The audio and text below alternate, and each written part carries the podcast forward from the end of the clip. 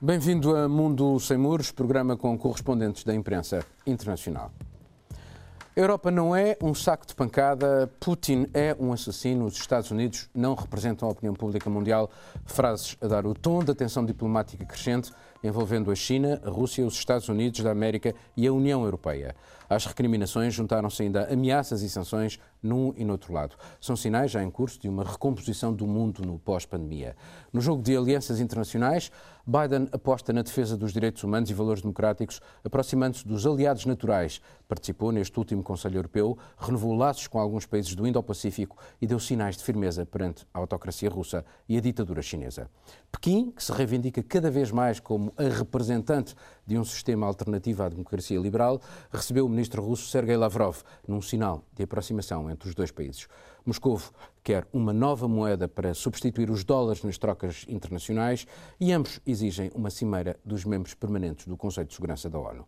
Quanto à Europa, hesita ainda entre o renovar da relação transatlântica e uma via mais equidistante de todos os outros, mas a dramatização diplomática crescente pode obrigá-la a ter de renunciar a esta última opção.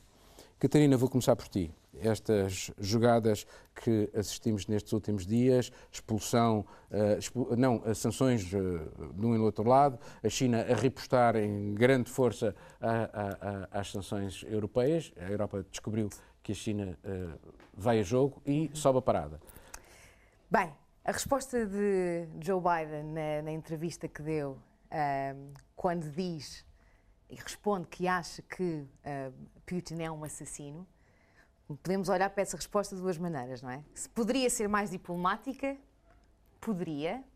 A outra questão é se deveria ser mais diplomática, não é? Um, eu acho estas questões uh, entre Biden e Putin muito, muito interessantes ao nível internacional, mas gostava também de trazer um bocadinho do nível local e o impacto que isto pode ter um, nos Estados Unidos e em várias famílias nos Estados Unidos. Uh, eu estava a, a ler sobre este assunto e reparei que há muitos americanos presos neste momento uh, em prisões russas, espalhadas pelo país. E muitos deles, muitas famílias, agora nos Estados Unidos, a nível nacional e doméstico, tem sido notícia que estas famílias estão com muito receio. Estão com muito receio que estas tensões que estão-se a, estão, estão a acontecer entre o Biden e o Putin, que têm-se vindo a agravar, possa querer dizer também que os familiares terão que ficar na prisão durante muito mais tempo. E nós estamos a falar de pessoas que estão na prisão na Rússia não por crimes graves, não é? Portanto, crimes leves, mas depois levam 10 anos de prisão em cima. E têm muito receio que sejam usadas como uma peça num jogo político que está a ser jogado entre Biden um, e Putin. Uh, no caso das sanções, um, o problema das sanções é que é percebermos se vão realmente ter um impacto na Rússia, se vai realmente forçar Putin, nós sabemos como é que ele age a maior parte das vezes, a mudar. Por exemplo, no caso das eleições, nós sabemos que a Rússia, uh, alegadamente, não é? interferiu nas eleições de 2020 em favor de Donald Trump. Sabemos que isso aconteceu. Uh, saiu um assessment esta semana que diz que a Rússia nem sequer fez muito para esconder que fez isso. É? Uh, portanto, aí faz-nos pensar Será que termos sanções fortes contra a Rússia vai realmente mudar Putin? Alguns analistas veem de uma forma diferente e veem que se os Estados Unidos não fizerem, não tomar estas atitudes sozinhos, portanto, se houver uma colaboração entre a Europa e os Estados Unidos para impor sanções, como houve agora, por isso é que eu acho que esta, o Biden participar no Conselho Europeu na quinta-feira foi importante, não é? porque mostra, de certo modo, esta união. Se for, fizermos uma, uma, ação organizada contra a Rússia, se calhar pode vir a ter um bocadinho mais impacto. Miguel, e quanto à China, uh, que é, de facto, uh, provavelmente em termos de sistema, eles querem uh, que a autocracia seja um sistema tão válido quanto a democracia. Essa luta ninguém destira e esse desejo ninguém destira. não estamos a assistir, de facto, aqui a uma uh, este jogo de recomposição, esta aproximação entre a Rússia e a China e a, um desenho novo sobre aquilo que vão ser as, as, as relações internacionais no futuro? É, nós estamos perante três blocos muito diferentes uns dos outros e com diferentes graus de homogeneidade também. Enquanto a China e a Rússia são blocos muito homogéneos, muito homogéneos o nosso Ocidente é uh, perfeitamente uh, anda a várias, várias velocidades e, e, e está sujeito a forças centrífugas muito fortes. Uh, já não somos, e eu acho interessante vermos, se nós olharmos para três nomes, tipo Samuel Huntington, para Francis Fukuyama ou para um, Kishore Mahbubani, vemos o erro crasso que o Ocidente cometeu ao longo dos últimos uh, 30 anos.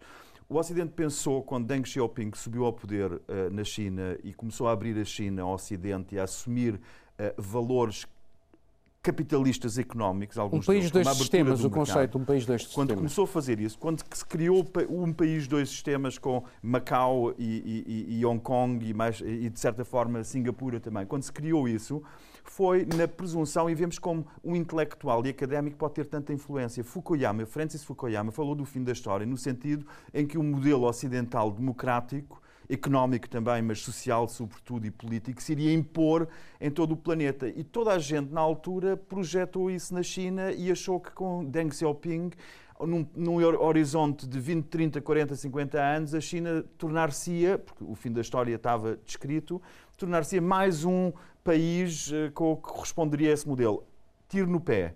Grave, nota-se agora com Hong Kong e com Macau, com a entrega, que o prazo de 50 anos contou com esse processo de abertura e o que nós assistimos é o oposto. Assistimos o oposto, assistimos a, uns, a sistemas iliberais que desliberalizaram fortemente. A Rússia teve uma breve quimera de democracia, quimera, nunca passou disso, uh, uh, com, com Boris Yeltsin, que foi um descalabro total, por culpa muito do modelo ocidental e da forma como ele se impôs na, na Rússia pós-soviética.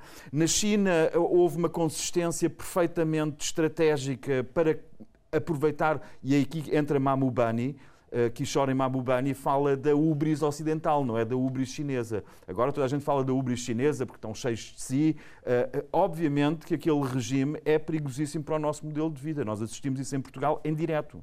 Vemos a presença que Portugal tem, que a China tem em Portugal e temos que nos preocupar. Nós pagamos contas de eletricidade a Beijing, nós temos as nossas contas bancárias em bancos que são controlados por Beijing. Parte da imprensa em Portugal é controlada através de acionistas que, por sua vez, são, representam o capital de Beijing. Portanto, nós estamos a assistir a um modelo muito perigoso e Mabubani, uh, uh, Kishore Mabubani alertou exatamente para isso, alertou para que o Ocidente cheio de si cheio do seu modelo, inspirado por um Fukuyama, também de certa forma depois com os avisos de Samuel Huntington quanto ao clash, o clash das civilizações. O clash das civilizações não se deu tanto entre o Islão e o Ocidente. Isso, são, isso é uma questão de segurança interna, eh, terrorismo, etc. O grande clash de civilizations que Huntington falou era também entre o Ocidente e a China. E esse está a prevalecer com a China a criar uma parceria com Putin, agora, claramente.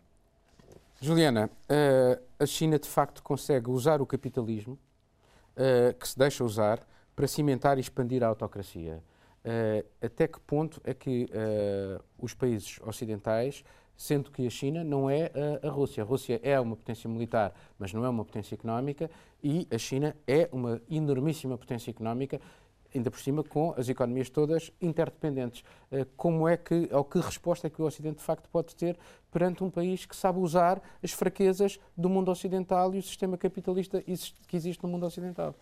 É, essa parece ser a grande questão que o mundo vem tentando responder agora. Inclusive, a última, penúltima capa da Economist foi justamente isso: o incômodo crescente que vai ser de lidar com a China, que é, é um país que não se pode ignorar, porque enfim, ou os países estão endividados com a China, ou eles têm influência com a China, ou existe uma rivalidade. A verdade é que não, não existe uma fórmula pronta e essa é o grande, esse é o grande questionamento. A China se pôs de uma maneira que ela não pode ser ignorada de nenhuma maneira, seja por critérios geopolíticos, econômicos, de relevância cultural. É, e esse, existe uma tentativa, por exemplo, de contraponto nos Estados, que os Estados Unidos é, adotaram agora, que é o, chamado The Quad que é uma organização de uma certa forma informal, que já existia há algum tempo, mas teve recentemente o seu primeiro encontro de alto nível, que é basicamente juntar Estados Unidos, Índia, Japão e Austrália como um eixo de contraponto à China. E somados, esses países têm um PIB que é quase o dobro do, do PIB chinês, tem uma população que é mais de 400 milhões de pessoas maior e é uma tentativa de usar aquelas influências regionais, porque, por exemplo, o Japão, que é uma potência econômica e tem divergências regionais seríssimas com a China, é, a própria Austrália, que nos últimos tempos também tem se incomodado com a presença debaixo chinesa. de sanções chinesas. Exatamente, Né? é- restrições chinesas. E a Ah, Índia acho- pelo- pela questão populacional. Então, esse é um eixo que vem se formando. Mas a questão é que, por exemplo, quem vai comandar isso? É, nós já vimos que a Europa não está em condições, porque durante o governo Trump é, houve uma retórica belicista contra a China, mas a verdade é que a política é, externa de Donald Trump era tão imprevisível que, que não se tinha muito uma ideia do que, que ia acontecer. E aí vejamos agora, Biden acabou de assumir, os seus negociadores ainda estão formulando uma política de resposta contra a China, que é o, que é o normal em qualquer nova administração, e eles estão tendo de lidar com negociadores super experientes. O próprio ministro de Negócios Estrangeiros chinês, que está acostumado a lidar com isso, Wang Yi, que lidou com Donald Trump durante toda a presidência, é alguém super experiente, que chegou para aquela cimeira no Alasca sabendo do endurecimento do discurso de Biden e pronto para revidar na mesma moeda. Porque o que, que os chineses fizeram? Os Estados Unidos estão criticando a falta de democracia na China, mas vocês também têm um sistema político que está sob escrutínio. É, existe racismo com os uigures, mas espera aí, Black Lives Matter. Existe também uma série de problemas com os negros nos Estados Unidos. Acho que nós estamos vendo a China cada vez mais preparada para lidar com os enfrentamentos na mesma moeda que o Ocidente também se oferece para cobrá-los. Marcelo, eh, as críticas eh, exatamente no, no Alasca eh, da China em relação ao- aos Estados Unidos foi- foram também no sentido que os Estados Unidos pressionam militarmente e financeiramente os seus parceiros para fazerem aquilo que os Estados Unidos querem, mas em simultâneo aquilo que eh, a China diz como crítica, eh, que os Estados Unidos dizem à China como crítica é que eles colocam eh, os- o- todos os outros países com quem têm relações na sua dependência económica e tecnológica. De facto, se calhar as duas críticas têm alguma razão de ser. Também. Sim, eh, o que acontece é que nós estamos entre dois fogos e neste momento eh, preocupa-nos os dois. A Europa está no meio, no meio desta, desta, desta batalha. Ehm, nós não, obviamente, por, por um, de um certo ponto de vista, eh, temos nossa, as nossas preocupações éticas. Eh, e de, de modelo, de, de modelo eh, liberal e, e que, que queremos que queremos conservar, que queremos eh, conservar e até até exportar, mas também precisamos precisamos da, da- precisamos da economia chinesa, precisamos da economia russa, precisamos do, do apoio dos Estados Unidos, mas que não nos trate como disseste há pouco o saco de pancadas ou como como criadas. Eh, O saco de eh, pancada foi, foi dirigido à China. era era uma eh, Foi o David Sassoli, que por acaso Sim, é teu compatriota, exatamente, que, referindo-se à forma como a China eh, respondeu às, às sanções sim, europeias. Sim, mas, mas, mas, mas do outro lado também não, não é. Não é eh, o- Veja-se o que está a acontecer com as vacinas, por exemplo. Eu ontem estava a ver um- uma, uma, uma reportagem, um programa da, da, da televisão italiana, de um canal que é considerado um canal próximo da esquerda e que já apresentava, e, portanto, próximo da esquerda e, portanto, mais, digamos, simpático com Biden, e que já apresentava a posição de Biden em relação às vacinas como uma posição compreensível. Se tivesse o, o Trump, a posição seria bem diferente, a, a nossa recepção do, da posição de Biden, que é igual à de Trump, ou seja, ele continua a aguardar vacinas, começou a dar ao- aos vizinhos, porque está mais interessado. Sim, a E- México e o Canadá. México e Canadá, mas obviamente não pode pretender que, que a Europa não leve a sério a hipótese de- da vacina Sputnik, por exemplo. Eh, Estamos no meio destas, destas exigências. Eh, e depois, outra coisa que eu acho muito interessante, quando, quando se lê os jornais, e obvi- obviamente as grandes, as manchetes vão ontem ou nestes dias iam para, para as sanções e para esta guerra de sanções entre, entre, entre a China e a Europa.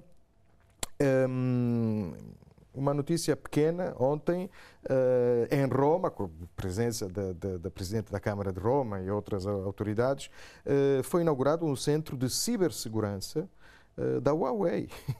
Ou seja, nós estamos a trancar as portas da casa, mas estamos a dar a chave da casa a- a- ao inimigo. Era isso E- que eu dizia que nós não somos um bloco homogéneo. Nós temos, de facto, Sim, sim. muitos países no sul da Europa que estão perfeitamente entregues à influência chinesa. No caso da Sérvia, por temos- exemplo.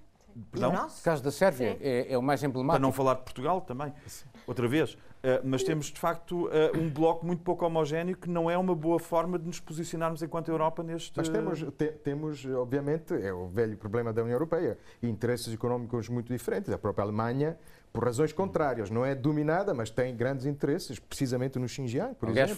Foi a, foi, a, a chanceler Merkel que fez aquele acordo no final forçou... de dezembro com a China, que ainda tem que passar pelo Parlamento Europeu Exatamente. e que, à conta das sanções que foram uh, decretadas pela China, provavelmente arrisca-se a não passar. E, a, e Merkel foi a principal responsável para o sul da Europa ter que abrir portas à China, porque a política austeritária Exatamente. de Schäuble não deixou outra alternativa. Vamos passar para o, para, o, para outro tema.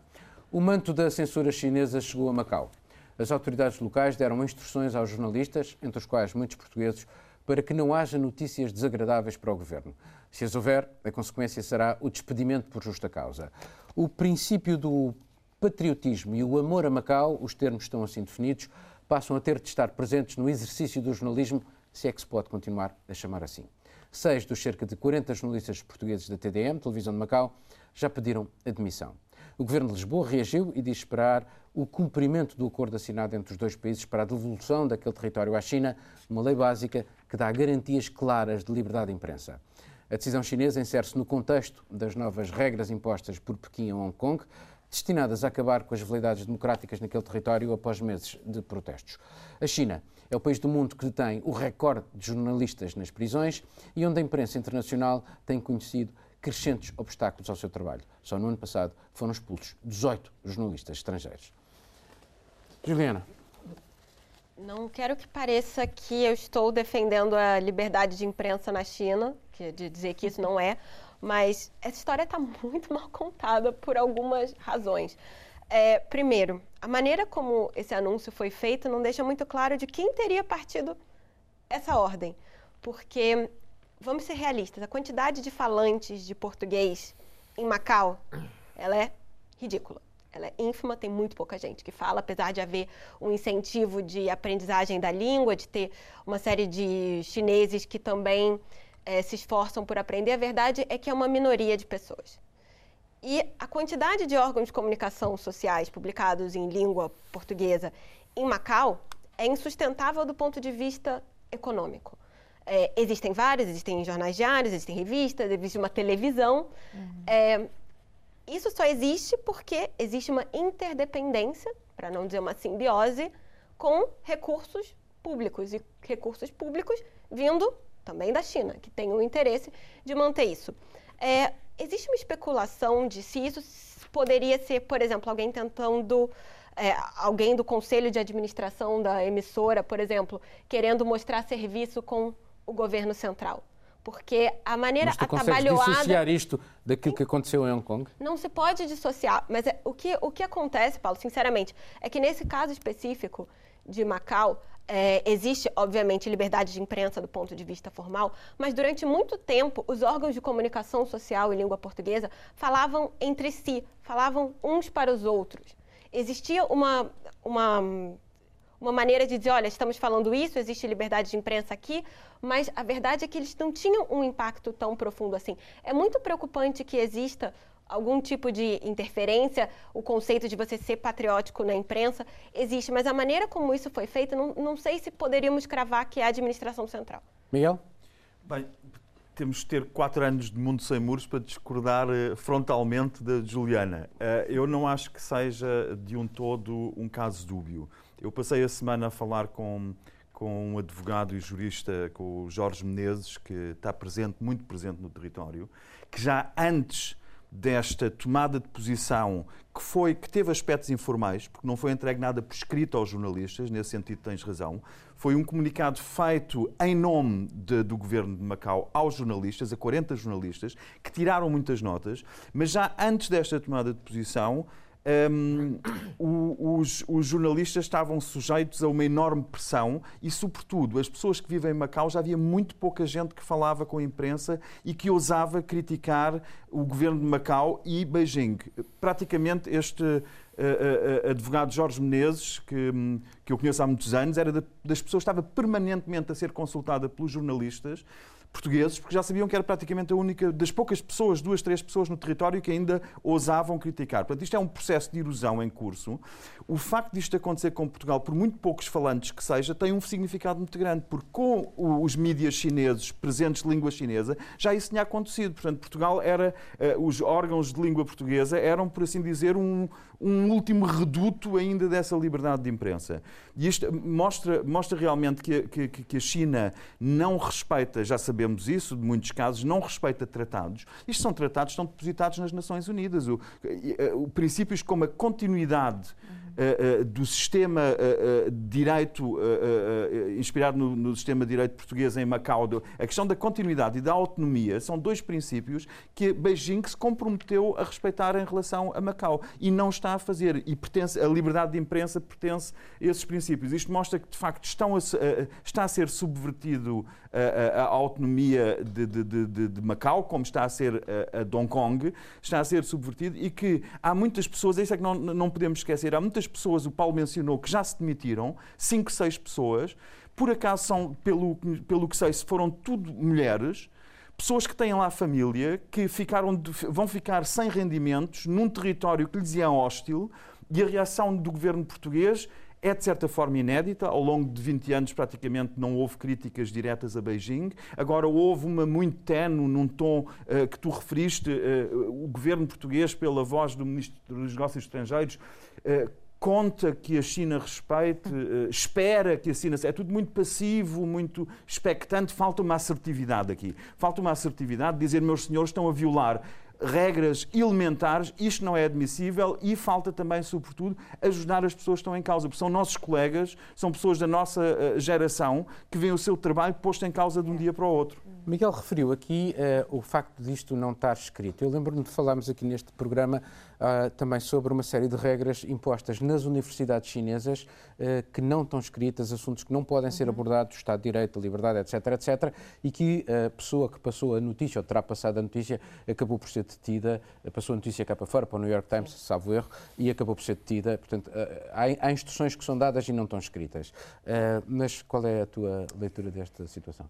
Bem, não, não, não me apanhou de surpresa não deixa de ser revoltante, não é? Uh, nós tivemos, por exemplo, isto é público, portanto não, não há problema em partilhar, um caso, por exemplo, na, na Reuters, onde o nosso maior cliente, que se chama Refinitiv, que nos pagam 325 milhões ao ano, tem uns terminais onde investidores e analistas podem ver notícias, incluindo na China. A Refinitiv, na China, decide começar a bloquear os artigos da Reuters que criticam um, alguns elementos da China, muito do, dos protestos de Hong Kong, os artigos desapareciam do terminal. A mim, a mim não, não tenho qualquer dúvida de quem é que pediu que isso acontecesse. Não foi só o Refinitiv. Teve que vir de cima. Um, o que a Reuters fez nessa altura foi investigar o seu maior cliente. Claro que não, nem todos os meios de comunicação podem fazer isso. Investigámos o nosso próprio cliente e publicámos uma reportagem sobre aquilo que o nosso maior cliente fez. Portanto, isto para dizer que jornalismo bom só se consegue fazer com independência. Também se consegue fazer bom jornalismo sem independência, mas há riscos.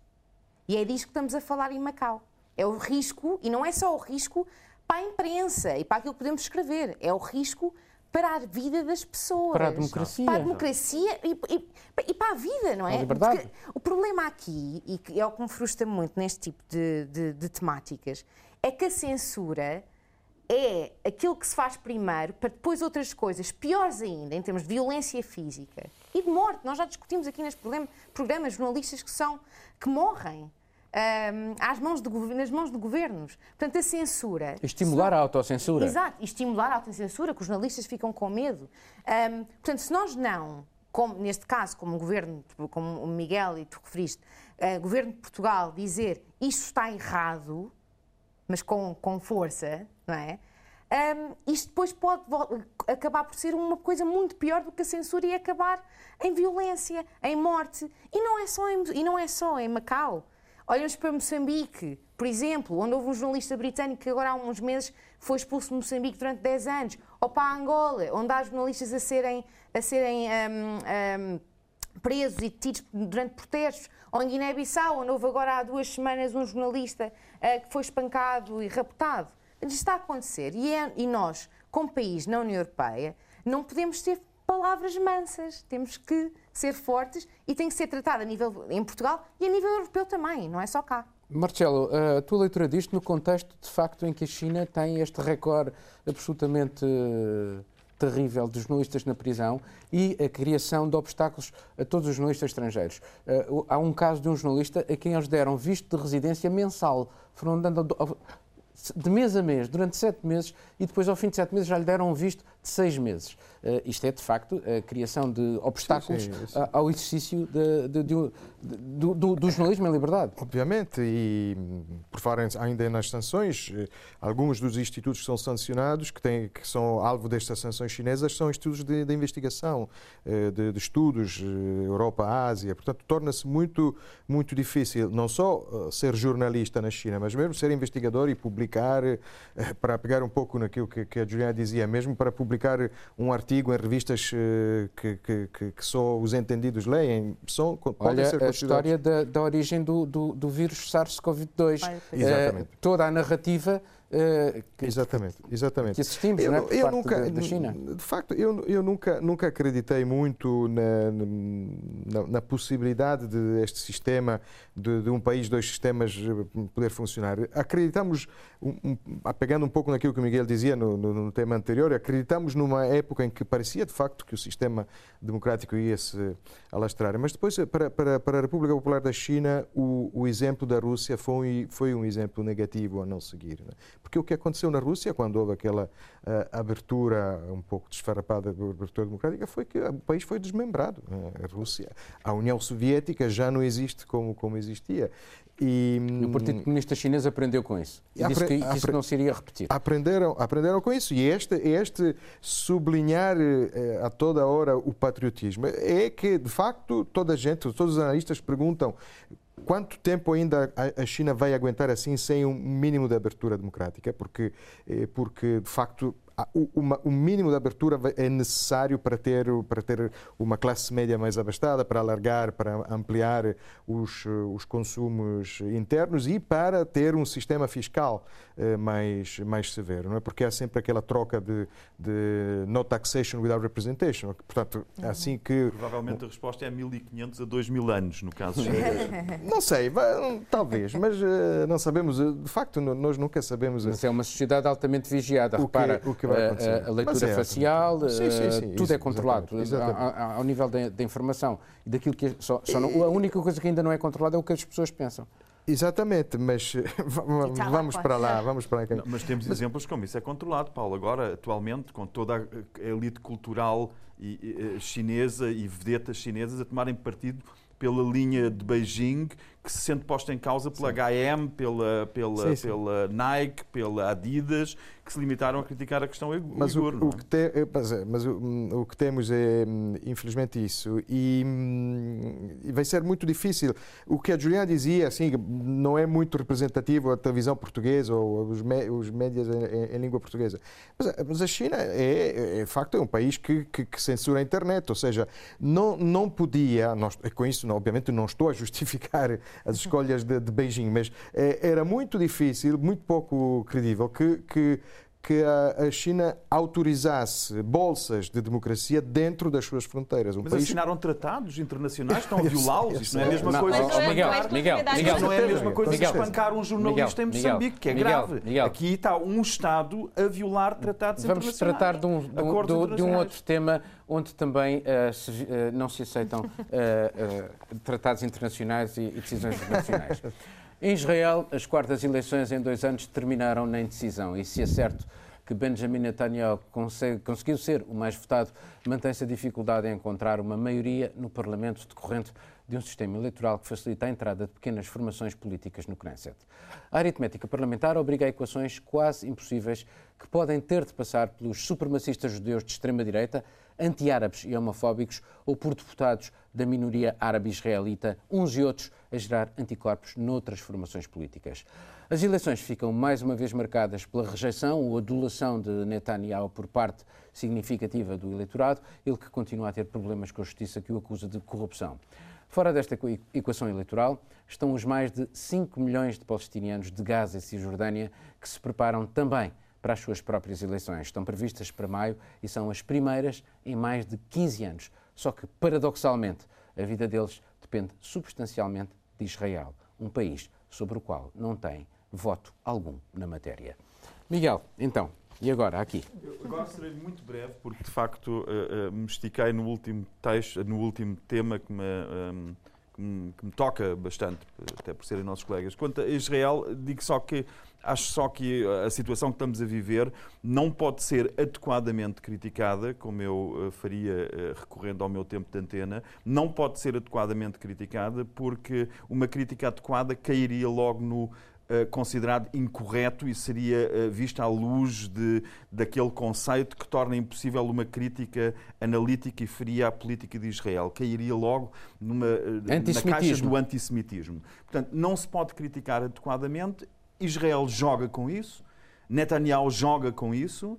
A política israelita tem sido, de Israel tem sido fortemente condicionada pelos fundamentalistas religiosos que uh, defendem posições que fazem com que um, um Chega, um Vox, um AFD na Europa, uh, uh, uma Lega, seja o que for, uma Le Pen, pareçam moderados democratas, comparado com as posições que aqueles fundamentalistas defendem. Portanto, acho que nós temos noção, eu do meu lado português tenho uma herança judaica que, que levo comigo, com, com um, muito, acho que é uma herança muito interessante, culturalmente muito interessante, muito enriquecedora. Israel pôs-se à parte de toda esta experiência cultural que seria enriquecedora e está-se a pôr numa, numa situação em que replica uh, em vários graus, em vários graus aquilo de que o povo judeu foi vítima na Europa e na Alemanha.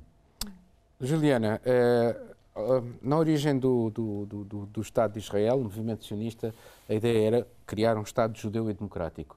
Uh, se olharmos para aquilo que é a realidade atual, a ocupação da, da Cisjordânia, a situação na faixa de Gaza, uh, podemos continuar a achar que estamos perante um Estado judeu e democrático? É um Estado democrático. O problema é que existe uma deterioração grave do sistema. Nós vemos isso pela maneira como o Netanyahu não há um apartheid ali, por exemplo? Existe, na... existe algo muito similar a um apartheid. Falando em tratados democráticos, é, tratados internacionais, parece que a solução de dois estados ela é cada vez mais distante. Cada governo que passa parece ser ainda mais distante depois dos acordos de Abraão que normalizaram as relações de Israel com uma série de, de países, países, do mundo árabe, é, porque a grande, a grande vantagem dos palestinianos durante muito tempo era o fato de que outros países, que os países árabes solidariedade árabe. tinham uma solidariedade e a verdade é que Israel conseguiu de alguma maneira, com o apoio dos Estados Unidos, claro, com Donald Trump, é, solapar isso, dizer que a solidariedade árabe é muito bonita, mas foi muito pragmático. É, acho que Benny, uh, desculpa, o, o, Netanyahu conseguiu, nas últimas eleições, seduzir o grande adversário, que era o Benny Gantz, que só na política de Israel é uma pessoa de centro, porque em qualquer outro lugar do mundo ele seria super à direita. Em, em Israel, a posição do Benny Gantz era considerada de centro. E ele atraiu para aquele discurso de que haveria uma alteridade de poder, de que eles se revezariam como no cargo de primeiro-ministro, e a verdade é que Netanyahu fez com que as pessoas que viam Benny Gantz como uma solução é, para tirá-lo do poder, ele mostrou que era alguém que estava disposto a estar cooptado pelo governo. E fazendo isso, ele teve uma vida muito mais simples uhum. nessas eleições, porque não mas houve... perdeu votos. Perdeu votos, mas não, o que mostra que a, a política das vacinas, de correr com, com as vacinas, não foi tão bem sucedida como ele esperava. Mas a verdade é que que a, essa, a questão do parlamento de Israel ser tão pequeno e com a possibilidade de haver tantos partidos pequenos torna inviável uma representação é, adequada de todas as forças étnicas e políticas do país e torna cada vez mais ingovernável. Acho que a situação de Israel passa por uma reforma política e, principalmente, uma vontade internacional de tentar fazer que a solução de dois Estados exista. E não parece que, que isso vai acontecer no futuro próximo. Há uma sondagem recente que indica que apenas cerca de 30% dos eleitores, dos, dos cidadãos israelitas, confia nas suas instituições. Enfim, houve, houve, quatro eleições, provavelmente vamos a caminho da quinta, porque uh, a equação para poder uh, formar um governo é de facto muito difícil. Uh, ele está dependente até, pela primeira vez, da hipótese de ter o apoio de um partido palestiniano, o que seria extraordinário uhum. face às posições de Netanyahu, mas depois ele vai ter que casar isto com, com formações muito complicadas Exato. e que nem sequer aceitam o, o, o, os partidos árabes uhum. e os árabes. No, no portanto, é os partidos, é a presença. A presença, é. sim. Não, é, um, é uma Bem, pensar que é a quarta, quarta eleição em dois anos, bem, nem os italianos, não é? Portanto, isto é uma coisa incrível. Eu estou à espera de falar como especialista, não do Médio Oriente, Exato. mas de Exato. soluções criativas para. um, portanto, o que isto quer dizer, o facto de não, não, nenhum, nem, nem o Primeiro-Ministro, nem nenhum dos oponentes ter conseguido uma maioria absoluta parlamentar. Uh, quer Mas não pode haver um cansaço democrático. Uh... Uh, pode, e muito provavelmente o que vai acontecer agora nos próximos tempos vão tentar se formar estas coligações um bocado estranhas, vão buscar grupos de extrema-direita e depois do outro lado, uma pessoa pensa como é que é possível, como é que vamos conseguir combinar isto tudo e fazer um governo, mas vão ser negociações que podem durar semanas, meses e a maior parte dos analistas dizem que vão falhar. Uh, portanto, falhando estas eleições, vamos ter que ir a umas uma quinta, quintas eleições no final do verão, um, que nesta altura do campeonato, de, de crise política, uh, de pandemia, e não só de pandemia, do facto do Primeiro-Ministro também estar uh, a ser julgado por alegados crimes de corrupção, é? Um, é, é, é, basicamente é quase uma bomba, uma bomba atómica. Queria falar só um bocadinho em termos da abstenção. Nós tivemos uma das eleições que tiveram a abstenção mais elevada em Israel desde 2009. E muitos dos analistas veem isto também como um voto um, de frustração em relação ao, ao próprio Primeiro-Ministro, por ele estar, estar, a ser julgado por crimes de, uh, de corrupção, o que depois levanta perguntas em relação àquilo que a Juliana estava a dizer, à questão da vacina. Porque uma pessoa vê de fora e quando vê notícias de Israel pensa, epá, eles estão a fazer isto muito bem, quem nos dera, não é? Mas há, há frustrações muito grandes deste, dentro do povo e eu acho que estas eleições foram uma maneira de, de, de as mostrar e muitos críticos, só para acabar, também um, têm receio que se o Primeiro-Ministro conseguir realmente fazer uma coligação, que ele possa uh, fazer ou, ou, introduzir uma lei que, que alguma uh, impunidade legal que, que, que é um problema, não é? Marcelo, sobre, sobre este assunto, eh, enfim, tendo em conta a experiência italiana, estou a brincar. É verdade, não, é, verdade é preciso.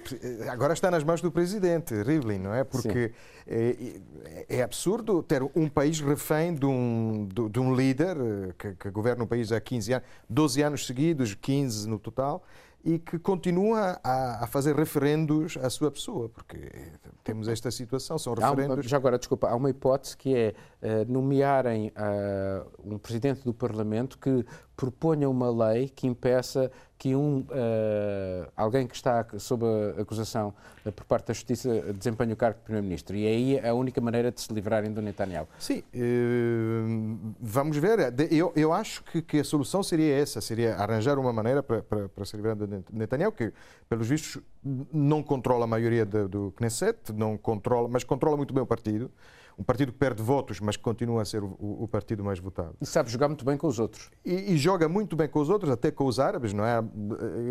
Há uns anos, já há muitos anos que se fala desta da, da minoria árabe que vive desde 48 em Israel, que agora é 20% da população. Também há uma, uma demografia ali que, que faz com que cresce, vão crescendo.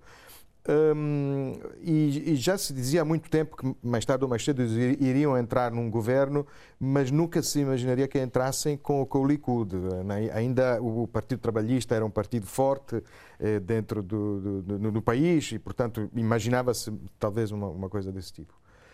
Hum, e uma, da, uma das coisas que se vê na, na política eh, de Israel, que se falou também há pouco, é que de facto o centro, o centro não existe, ou seja, o centro é uma, é uma figura virtual, é resultado de forças contrapostas. Se as forças estiverem aqui, o centro está aqui, mas se estiverem aqui, o centro passa a entradas de judeus Exato. vindo de todo o mundo, não é? Que Sim. de todo o mundo, sobretudo. Acho que a Exato. Násia, sefarditas. Depois os rusófonos também, eh, que vieram com... Russo- exatamente, exatamente. E que, fa- e que tem ali uma espécie de um partido à parte, que é Uhum. o do, do Lieberman. Sim, exatamente.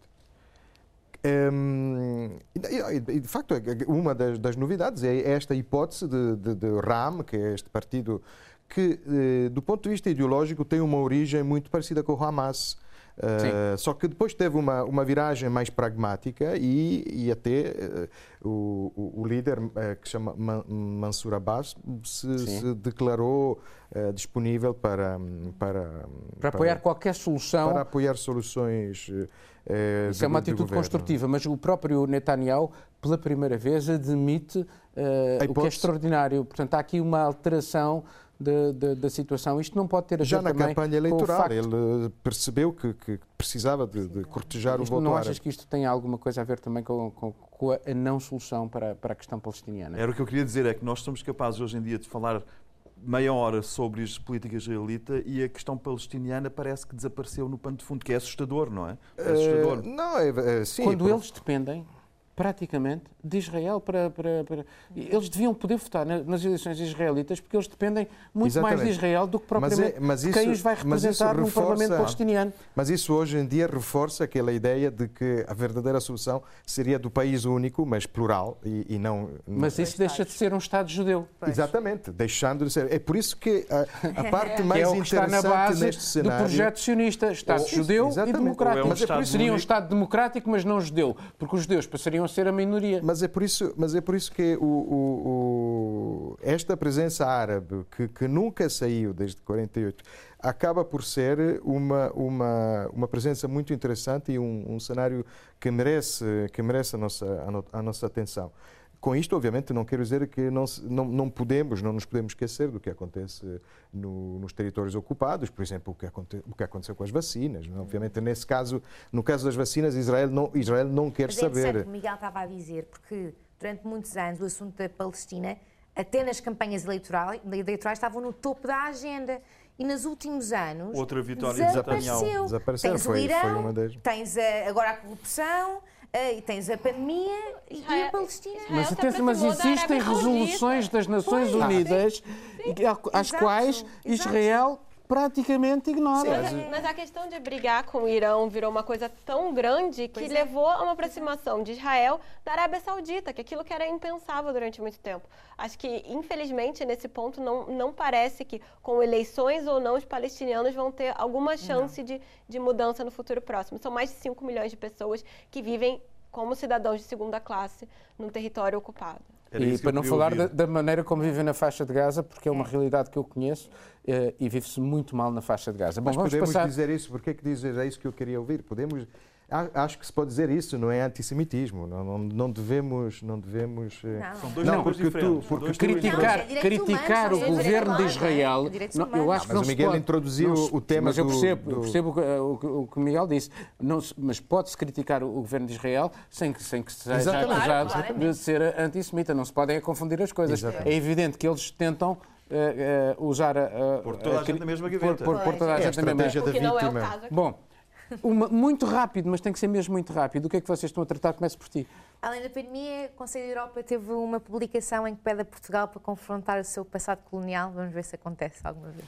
Juliana. O Conselho da Europa e a tentativa de ter agentes de direitos humanos nas polícias portuguesas.